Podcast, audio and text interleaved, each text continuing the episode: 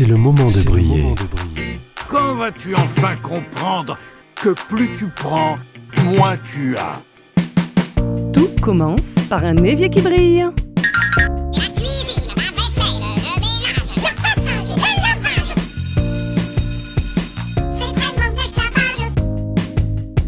C'est pas le fait de le faire, c'est le fait d'y penser, c'est ça la charge mentale. Il y une responsabilité citoyenne de s'occuper de soi avant de vouloir s'occuper des autres. give and be given. C'est le moment de briller. Une émission présentée par Alexandra Codine. Hélène Girard est une femme organisée de naissance mais ancienne cumulatrice, ex-surconsommatrice. Si je parle du passé, c'est qu'aujourd'hui, Hélène est une professionnelle du désencombrement et de l'organisation familiale. Et c'est le chemin du minimalisme qui a bouleversé sa vie. Et oui, Hélène et sa famille sont minimalistes depuis plusieurs années et elle partage avec sincérité, bonne humeur et conseils inspirants dans son podcast Femme minimaliste. Alors, avant de vous donner la parole, Hélène, je voudrais remercier une de mes auditrices, Estelle, qui m'a un jour d'été écrit avec enthousiasme pour me parler de votre superbe podcast. Elle me l'a décrit en ces termes. Son podcast traite du minimalisme en famille sans pour autant avoir une maison austère. Il ne m'en fallait pas plus, elle m'avait mis l'eau à la bouche et la puce à l'oreille. Merci Hélène, grâce à vous, j'ai découvert le minimalisme heureux. Bonjour Hélène. Bonjour Alexandra. Alors Hélène, pouvez-vous résumer en quelques mots comment vos 14 déménagements, dont certains à l'autre bout du monde, le ras-le-bol du soir en rentrant du boulot, à voir tout ce qu'il y avait ranger, plutôt que de profiter de vos fils, vous ont conduit à ce grand changement? Oui, effectivement, ça a été euh, un soir, le soir de trop. Je suis rentrée, puis c'était c'était plus possible, euh, forcément avec les enfants et ce malgré euh, les tris dus aux nombreux déménagements qu'on a fait. Ben, j'accumulais, j'accumulais, et euh, et en fait, je me suis entendue dire aux enfants un jour. Une fois de plus, attendez, je ne peux pas jouer avec vous, attendez, il faut d'abord que je range. Et ce jour-là, je me suis vraiment entendue le dire en fait. Et, euh, et je me suis dit, non, il faut que ça, faut que ça change. Et, euh, et j'ai regardé autour de moi et euh, je me suis dit, mais en fait, il faut que j'arrête d'être esclave de ma maison, esclave de tous ces objets. Et euh, si j'ai envie de passer plus de temps avec mes enfants, ben, il faut qu'il y ait moins d'objets autour de moi. Et vous ne trouviez pas trop de ressources, du coup vous vous êtes dit, bah, je vais le créer moi, le, le podcast qui parlera du minimalisme en famille. Oui, c'est un petit peu ça en fait. Moi, je suis très grosse consommatrice de radio et de podcasts, donc euh, forcément, je me suis euh, jetée là-dessus pour essayer de trouver des ressources. Je suis aussi allée à la bibliothèque, comme euh, Hermione Granger dans Harry Potter, c'est souvent ma réponse à la bibliothèque dès que j'ai un problème. Et j'ai pas trouvé énormément de choses. J'ai surtout trouvé, tout, surtout trouvé beaucoup de choses anglophones, faites par des gens euh, célibataires, euh, la vingtaine, et, et ça me correspondait pas. Essayé de voir, mais c'est possible de vivre moins quand on, avec moins quand on a des enfants. Donc, euh, bah, je finis de fil en aiguille, euh, pour la faire courte, j'ai fini par créer la, la ressource que j'aurais aimé avoir quand je me suis lancée. Et du coup, vous vous êtes mis aussi à trier, à désencombrer, euh, vous êtes devenu minimalisme, mais est-ce que vous pouvez nous expliquer la différence entre justement tri, désencombrement, minimalisme? Y a-t-il des, des subtilités à dégrossir? Oui, il y a des nuances. Merci pour cette superbe question. Parce qu'effectivement, des tris, j'en ai fait, mais des milliers. Euh, Forcément, d'avoir déménagé autant de fois, vous imaginez bien, que j'ai déjà trié. Le tri, c'est quelque chose qu'on fait un petit peu en surface, généralement sans d'autre but que il faut faire de la place ou j'en ai trop. Donc ça, c'est déjà quelque chose. C'est un truc qu'on fait un petit peu régulièrement, euh, genre euh, au changement de saison, par exemple. On va pas en profondeur. Le déménagement, c'est vraiment le désencombrement, c'est vraiment s'attaquer à toutes les pièces de la maison et on essaie d'aller un petit peu plus loin. On essaye vraiment de se dire, je sais pas moi, il y a 40% de mes affaires qui vont dégager. Bon, nous, ça a été beaucoup plus, mais euh, le but, c'est de se faire un petit peu violence et, euh, et de se dire non, il faut que ça aille plus loin. Ça, c'est le désencombrement. Le minimalisme, ça, c'est quand on bascule dans le côté obscur de la force, c'est euh, on revoit sa manière d'acquérir les objets également. Donc, on fait attention à sa consommation, on fait attention à, on fait rentrer les choses chez nous avec intention. Donc, c'est beaucoup plus global juste que euh, le tri et le déménagement et le désencombrement. Euh, le minimalisme commence souvent par un grand désencombrement, mais c'est quand on va un petit peu plus loin qu'on peut basculer vers le minimalisme. J'espère que j'ai été claire. Vous êtes très clair. Et d'ailleurs, vous n'aimez pas dire que trier, c'est renoncer. Non, pour moi, trier, c'est choisir. Et c'est bien pour ça qu'on croule sous les objets. Euh, quand on a des problèmes de prise de décision, généralement, on a des maisons qui, débordent un petit peu plus.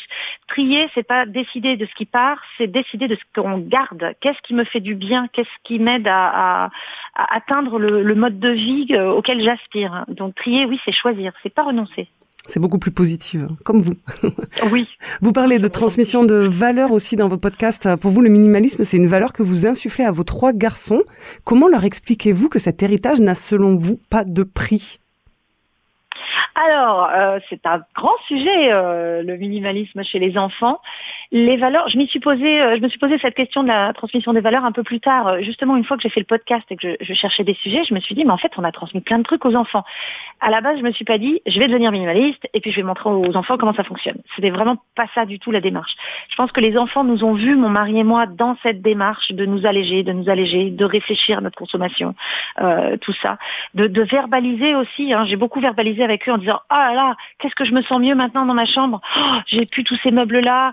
Euh, je mets que cinq minutes à m'habiller le matin au lieu d'être paralysée devant ma garde-robe qui débordait euh, à me dire, j'ai rien à me mettre ce matin alors que clairement il y en avait partout. Euh, donc en fait, j'ai beaucoup verbalisé le fait que d'en avoir moins, ça me faisait du bien et je pense que ça s'est infusé. Je suis pas sûre que les valeurs, on peut, puisse les transmettre de manière directe. De leur dire, écoutez les enfants, vivre avec moins, c'est vivre avec mieux, comme je dis euh, sur les podcasts. Je suis pas sûre que ce soit ça qui marche. Crois que les enfants euh, voient ce qu'on fait. Ils n'écoutent pas forcément ce qu'on dit.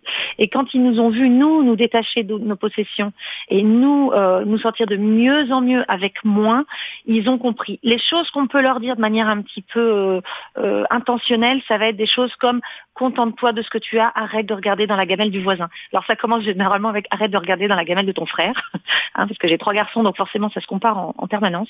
Mais euh, ça c'est le truc que j'essaye de leur insuffler et qui est très euh, minimaliste au final, c'est de se contenter de ce qu'on a et d'arrêter de se comparer. C'est ça qui pousse, à mon avis, aussi à la surconsommation.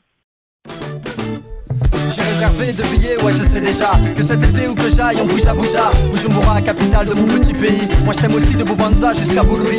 Et j'ai ramené trois tondeuses à mon grand Willy Qui veut ouvrir son salon de coiffure à Bouyenzi. Je connais l'adresse des bonnes brochettes, quartier asiatique. Et la primousse c'est la meilleure que tu trouves en Afrique. Et le dimanche Regina Mundi pour prier. Après t'enfiles le jogging pour courir au cabaret. Là-bas j'habite avenue de la paix. Quartier héros, je la dédicace au patré. Car c'est mon héros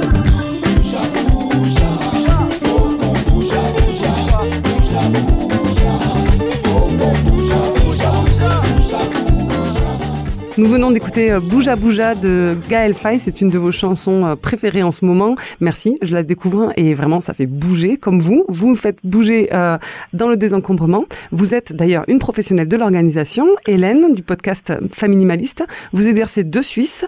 Vous pouvez très bien aider les familles françaises à se désencombrer, à avancer sur du moins pour du plus, moins d'objets pour plus de temps, plus d'espace. Mais Hélène, Comment vous faites lorsque dans le couple, il y en a un des deux qui n'a pas du tout envie de monter dans le train du désencombrement en même temps que l'autre? Étiez-vous vous-même tout à fait aligné avec votre mari pour désencombrer? Alors on était euh, très alignés. Clairement, ça a été moi la locomotive, si vous parlez de train. Euh, mais il a pas, de toute façon, il n'a pas eu d'autre choix parce que le train partait très très vite et très fort et très loin. Donc euh, il n'a pas eu d'autre choix. Non, j'ai un mari qui, qui était beaucoup moins attaché à beaucoup d'objets euh, du quotidien que moi, même s'il y a certains objets où il a eu du mal à, s'en séparer, mais on, on y est arrivé au final. Euh, quand on a cette problématique-là d'une personne euh, qui a vraiment envie d'avancer et pas l'autre, au final, c'est pas grave il y a beaucoup d'objets qu'on a chez nous qui nous sont personnels. Donc commencer déjà euh, par soi, généralement, ça embarque les autres. On leur montre le chemin, ils voient qu'on est de mieux en mieux avec moins. Et, si on partage euh, ce, voyage-là, si on ne fait pas juste dans son coin comme ça en silence, euh, euh, que dès que les gens ont, le dos tourné, généralement ils montent là-dedans. Mais en tout cas, on peut déjà faire énormément de choses, ne serait-ce qu'avec ses propres objets, même quand on est quand on est en couple. C'est souvent des fois aussi une excuse qu'on se donne en se disant Ah, mais moi j'adorerais désencombrer, j'adorerais être minimaliste, mais mon époux ou mon épouse n'a pas envie. Je pense qu'il faut arrêter de se trouver des excuses et puis déjà commencer avec soi, puis peut-être aller un petit peu plus loin après avec les, objets en commun, demander la permission de prendre des décisions pour les objets en commun. Et au final, c'est assez contagieux le minimalisme. Les gens euh, montent dedans. J'aimerais parler du coup avec vous des objets au cas où, parce que souvent les gens gardent des objets en se disant mais au cas où ça pourrait peut-être servir. Je sais que c'est un des épisodes qui a le plus été écouté euh, sur votre podcast Familimaliste.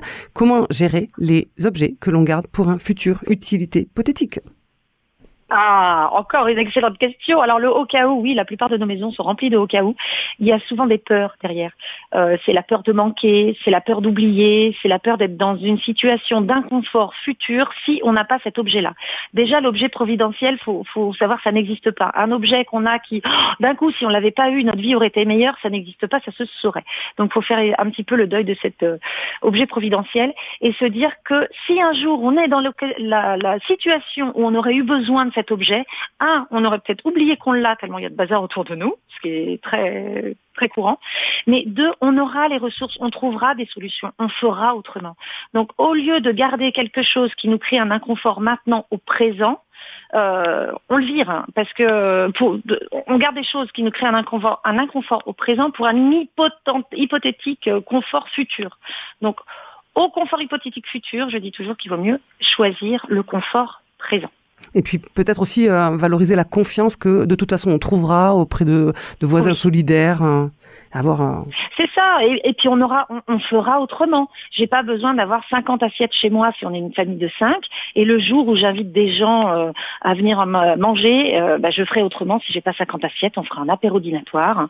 Euh, on demandera aux gens d'acheter des, de d'amener leurs euh, assiettes, ou alors je prendrai des assiettes compostables. On les trouve les solutions. Alors s'il y a une chose que l'on aimerait pouvoir plus remplir, que l'on aimerait pouvoir rallonger, c'est le temps à échanger avec vous, Hélène, mais ce n'est pas possible. Heureusement, on peut vous retrouver sur vos réseaux, Facebook, Instagram, mais aussi on peut approfondir ce sujet en écoutant vos nombreux podcasts. Lesquels conseillerez-vous euh, pour démarrer? Pour démarrer, alors j'aime beaucoup euh, celui sur euh, trier, c'est choisir. Celui-là, il est bien, l'art du choix, je crois que je l'ai appelé. Ils sont dans les premiers. Euh, celui de la garde-robe minimaliste est extrêmement euh, impactant parce que c'est un souci que tout le monde a. Et puis, euh, et puis le au cas où, effectivement, c'est quelque chose de, de pas mal. Et alors je rajoute Et à toutes les mamans qui m'écoutent que vous en avez un super aussi sur le désencombrement de chambre des enfants. Oui, effectivement. Euh, J'ai même un témoignage avec mon ado de 13 ans qui parle, c'est mon invité et il vous parle de la vie d'un ado minimaliste. Ça débloque pas mal de familles aussi, cet épisode-là. Plusieurs épisodes parlent justement du désencombrement. On en a parlé, la garde-robe, sujet que je traiterai d'ailleurs euh, d'ici peu. Vous parlez aussi de la méthode bisou pour consommer moins mais mieux. Euh, vous donnez euh, la parole à votre fils, vous venez de le dire. Bref, je ne peux qu'inviter les auditeurs et auditrices à découvrir votre podcast. Merci Hélène du podcast Faminimaliste. En attendant la semaine prochaine, je vais vous quitter en vous rappelant que le chaos ne s'est pas installé en un jour, il ne va pas disparaître en une nuit. À la semaine prochaine. Au revoir Alexandra, merci de l'invitation.